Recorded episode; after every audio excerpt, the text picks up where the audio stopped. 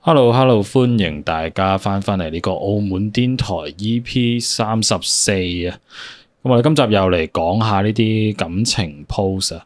咁呢個感情 post 嘅主題就係、誒、擺酒好定係結婚好啊？擺酒同結婚咪好似咪一樣嘢嚟嘅一齊咩？會做嘅咩？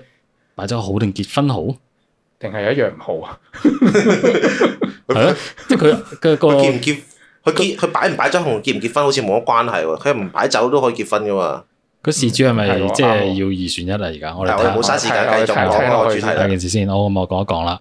咁啊，男事主嚟嘅，咁就件事係咁嘅。我今年咧廿七歲，就同女朋友一齊咗四年啦。咁感覺佢就好適合結婚嘅。咁喺呢啲呢這些年來啊，大家相處都好好嘅。咁偶然有啲小吵小鬧啦，咁冇太大嘅爭執嘅。咁我都為結婚咧儲咗啲錢嘅，鑽戒亦都買咗，亦都準備求婚咁樣。咁但係臨門一腳咧，我發現佢原來哦，原來佢個屋企咧比我想象中仲要好啊！因為平時相處咧，佢都十分就我啊，食茶記、麥記都冇問題嘅，又會一齊搭巴士咁樣啦。咁所以我一直以嚟覺得誒，呃佢屋企咧都同我一樣啊，小康之家咁樣。咁直到最近幫佢屋企人搬嘢，先發現原來佢屋企咧係一個家族嚟嘅，跟住每每房都有屬於自己嘅物業同埋地佢佢嗰個鋪每。房應該好似啲四姨太、五姨太咁樣，即係一房房咁啊，只一個家族咁咩樣。咩叫每房？即係每每家人都有自己嘅係物啦，業，係係每咪家人，即係嗰啲親戚每家人都有親戚。啊即即係阿爸生咗好多女啊嘛。咁咁誒女啊仔一房咁樣啲。好啦，咁啊，只係佢屋企人咧，本住誒財不可以露眼嘅原則啊，咁日常生活習慣咧都比較貼地嘅。咁我開始有啲自卑啦，咁啊感覺到身份之間嘅差距，因為我屋企咧誒雖然都係兩房一廳，但係四百尺政府嘅月租單位，工作上面咧都唔係揾好多，月入萬五蚊左右，誒、儲蓄咧大概夠俾首期嘅。而家樓價跌咗好多，誒、我就係想，我就係諗到咧結婚之後咧可以買樓呢一步，我係想到結婚後可以買，即係咩意思啊？呢句？唔知啊，佢可能用語音打字。 OK，咁啊，但係問題就嚟啦，感覺結婚嘅開支咧就會使晒我全部積蓄。咁我打聽到咧，佢屋企人意向咧就係大排筵席嘅婚禮，但係咧我唔敢細問啦，始終啊婚又未求十劃，又未有一一劃。OK，個 都啱嘅，啊啱嘅係都可以，真係有一劃誒唔係嘅。劃就撇㗎啦，係咪係？啊，誒、呃不過我諗緊啊，如果真係要用晒啲積蓄咧，就去搞婚禮咧，其實都可以嘅。咁啊，之後買樓嘅錢咧，重新儲過啦。咁定係我買樓先咧，定係再儲到錢再搞婚禮先至求婚咧？咁我好矛盾啦。啊，可能同我原本嘅計劃咧唔係好一樣。啊原本我係真係諗住買樓嘅，結婚只係過程細搞，誒、用唔到好多錢嘅。咁我應唔應該同女朋友通溝通啊係嘛？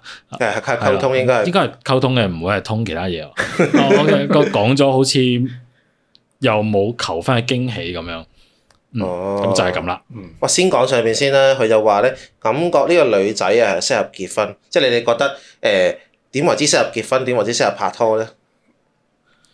誒，嗯，覺你得覺得咧？覺得誒、呃、價值觀差唔多咯，即即係佢男事主同佢女朋友都即係可以食下麥記啊，搭下巴士咁，但係大家啲價值觀差唔多，覺得可以誒、呃拍下拖啊，結下婚咯咁樣。啊，但係如果門不當戶不對，有冇問題咧？門不當戶不對，誒、其實冇問題嘅，佢仲可以實現一個誒、階級上面嘅拉扯添。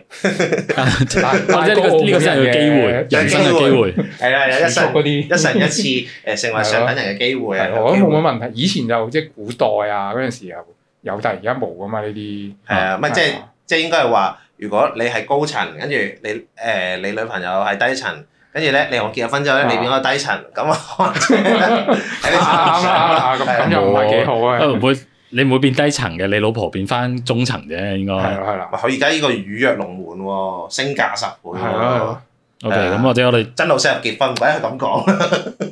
睇下佢嗰個問題先。係所以所以佢原因就係因為佢擺完酒就冇晒啊錢啦。就冇晒錢啦。跟嗯住佢覺得結婚係要買樓嘅，嗯，所以先諗緊擺酒好定結婚好。係啦，因為佢佢睇嚟咧就係因為佢嗰個錢咧可能儲咗好耐啊，係誒跟住佢佢就誒、一心咧可能由一開始到而家儲嗰個錢咧都係諗住買樓嘅，嗯但冇諗到咧哇儲嗰個錢咧係一夜供落去咧攞嚟擺酒咁樣嘅，係啦，啊係所咪以佢真係有啲唔捨得咯。係咪 feel 真到係擺擺酒擺個酒要等於首期咁誇張啊？要唔要㗎？即係睇佢睇佢多唔多人啊，保守估計誒、即係睇睇佢搞個咩咩場咯，因為而家多數都係喺酒店度擺噶嘛，係疫情會唔會平 平翻啲可啊？能會 啊，可能我可會。能會嘅。但係誒，據我所知咧，咁嗰啲酒店裏邊啊嘅，即係我哋所所講嘅宴會廳啦，啊，其實佢每一個酒店嘅宴會廳咧，佢都有個數要追嘅，即係即係好似誒、要追 quota 咁樣嘅。啊，我今個月嘅營業額要要要賺到幾多錢啊？今個月誒、啊下個月要賺幾多？誒成年要賺夠幾多錢啊？咁所以佢佢哋嗰啲誒宴會廳咧，全部都有最低消費咁樣嘅，即係就大概就算你坐唔晒都好啦，咁都要俾咁多錢咁樣。大概有冇話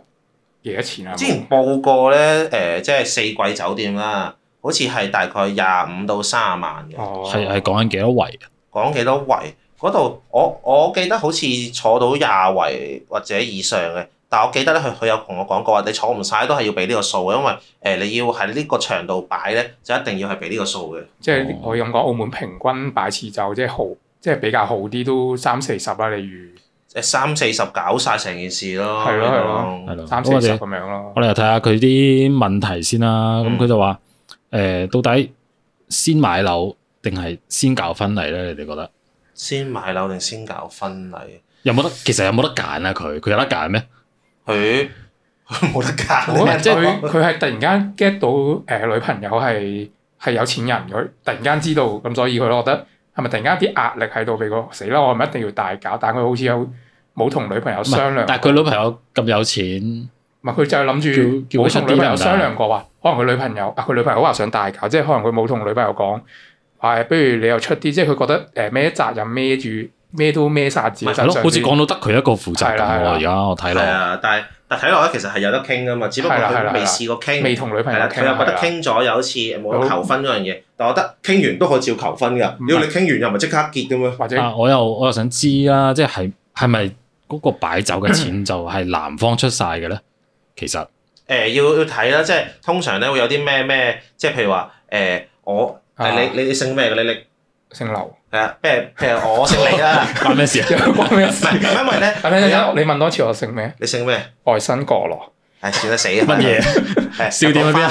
喂，嗱，通常咧話誒夾唔夾錢咧，就係咧睇你嗰個聯婚咧，譬如話你留聯婚啦，啊咁咧係就一齊夾嘅。但係如果你家誒即係結婚嘅話咧，咁就唔使嘅，即係通常睇佢即係雙方父母傾嘅啫。哦，聯婚就係一齊嫁嘅，係咁，啦但係而家我見親都係聯咁婚即係嘅咩李喎。父同情啊咁樣啲就係係係啊，哦就係係個啊李家避晒咁樣，啊係啦係有分別唔佢係呢呢個係要傾嘅我，傾即係嘅，即係你你哋誒即係佢哋雙方父母見面之後咧，佢哋其實誒要傾一傾嘅，即係好似黑社會講數咁樣少 少。點樣呢呢壇嘢點樣搞法啊？咁樣哦我而家個女呢啲。嗱，我女我俾個女你㗎啦，咁係啊啊你哋你睇碟下山竹牛肉火腰晒咁係啦，誒，樣，即係即係其實咧，其實講真啦，如果係咁嘅話，佢應該係可以先買樓先嘅，先斬後奏，跟住買完樓之後就我求婚啦，一求完婚之後就同佢外父唔好講話，唉買 買晒咗樓，買咗樓㗎啦，買樓冇晒錢啦，最多得幾萬蚊嘅啫咁樣。誒哎買咗樓先都好喎，跟住你就同佢講話嗱，我啲錢就喺層樓度咯，啊咁一係買一層樓咯，係啊，我按咗佢啦，係係啊，一按咗佢咯，咁樣我哋為咗呢個婚禮搞大佢，我哋係啊係啊，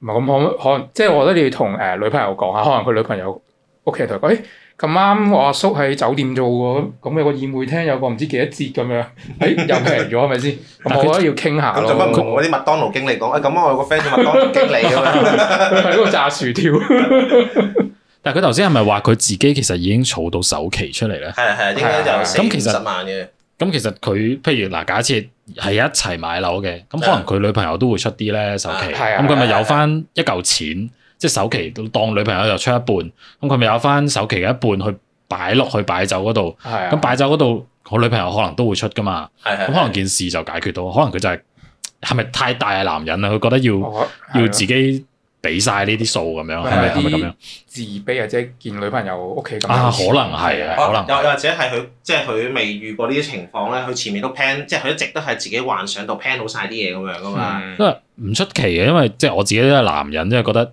哇，你見到人哋屋企咁威咁乜嘢咁樣，你可能即係好自然就覺得係啊哇，我都要要比較有啲嘢要威翻啲先咁樣。嗯呢個我覺得好人之常情，即係即係等人哋睇得起你啊咁樣，啊即係可能即係都係少少面啦。因為佢有提到佢話有自卑啊嘛，我諗都係有面子嘅問題啦。佢咁苦惱嘅話，係啊，但但係同埋如果你真係要同佢結婚嘅話，咁大家就係一家人㗎啦嘛，係咁應該有咩都可以講嘅，外父都一家人嚟㗎啦嘛，係咪先？我覺得誒，佢、即係佢女朋友揀得你咁樣，佢都知道佢知道你住住咩政府樓咁，咁佢即係知道你個背景，咁佢揀得你咁，應嗯該覺得你個人有個吸引之處係同其他人唔同嘅， 嗯，係咯，所以你就唔需要話咁自卑，佢即係即係你相信你女朋友揀得你，佢有眼光啊嘛，係咯，係啊，同埋即係點講好咧？即係事到如今，即係我都諗唔到其他方法啦，都唯有照直講嘅啫，係咪係先啊？因為佢即係有佢有話應唔應該同女朋友溝通嘅，嗯嗯我覺得係絕對應該要要需溝要通。啊，因為我哋講咁多，唉，我哋唔係你女朋友啊嘛， 即係即係你女朋友點諗最緊要。我話佢會出啫，可能佢真係覺得你出晒咁啊，咁啊大鑊啦，咁啊係咪？係啊即係你睇下，同佢傾下先。咁你話驚講咗又冇求婚嘅驚喜，我我聽落啊，好多人都係咁嘅。其實大家一路 plan 住會結婚，會結婚。屌你唔係同佢講你幾時求婚啊 嘛，你幾時求婚嗰個驚喜依然係喺度嘅，你唔使驚話冇咗嗰個驚喜嘅，係啦，即係你只係同佢 plan 未來結婚嘅時候嗰啲細節嘢啫嘛。暗示佢都講嗰時，誒嚟緊會即係有少少暗示咁樣咯。你求婚同結婚係兩件事嚟噶嘛，係係嘛？啊係，即係因為求婚咧係一時嘅，結婚咧係一世㗎嘛，嗯擺酒都要搞好耐啦，係咪我哋先同？佢傾嗰陣時話，誒、我哋嚟緊誒點樣行人生下一步咁樣，有少少暗示咁套下佢話咁係樣啊，咯。即係我我會覺得係，即係有啲嘢咧，我覺得係雙方嘅。即係既然你自己都諗好晒誒成盤結婚嘅計劃啊、嗯買樓啊又剩啊咁樣，其實你應該要同你女朋友去傾下嘅。話話唔定佢俾個驚喜咧，就話啊，其實咧我都有準備㗎，我已經準備間屋俾你㗎，或者我準備咗一百萬咁 樣啦。係驚唔驚喜？好意外驚喜， 係啦係啦，好開心。係 啦，即係即刻即刻唔同佢講我有首期咯，啊我我冇冇呢啲嘢。我我有戒指，我即刻戴你知我返住公屋㗎啦，係嘛？ 我就係諗住裝修下間屋就結㗎啦。咁樣攞下好咧咁樣。 裝曬係咁自己遊下自己遊下幅牆就算㗎唔啦。係話晒一兩房一廳啦，係嘛？豪裝咯，五十萬。好 多四百尺裝五十萬。 OK OK， OK，咁啊，差唔多啦喎，係嘛係啦係啦應該女都係朋友咁啦溝通下咯，係啦係。祝福你啊，結婚成功啊，恭喜晒到啊到！時請飲叫埋我哋啊雖，然實話未有一劃係咪都祝福你係。實話俾人話。 請啊請，OK，係啦，請飲叫埋我哋啊。叫叫佢叫 你做咩？我叫我新角落過嚟唔俾人情啦，即係食龍蝦伊麵嘅咋。啊！好啦，到呢度啦，到呢度，OK，拜拜好拜拜拜拜拜拜拜拜。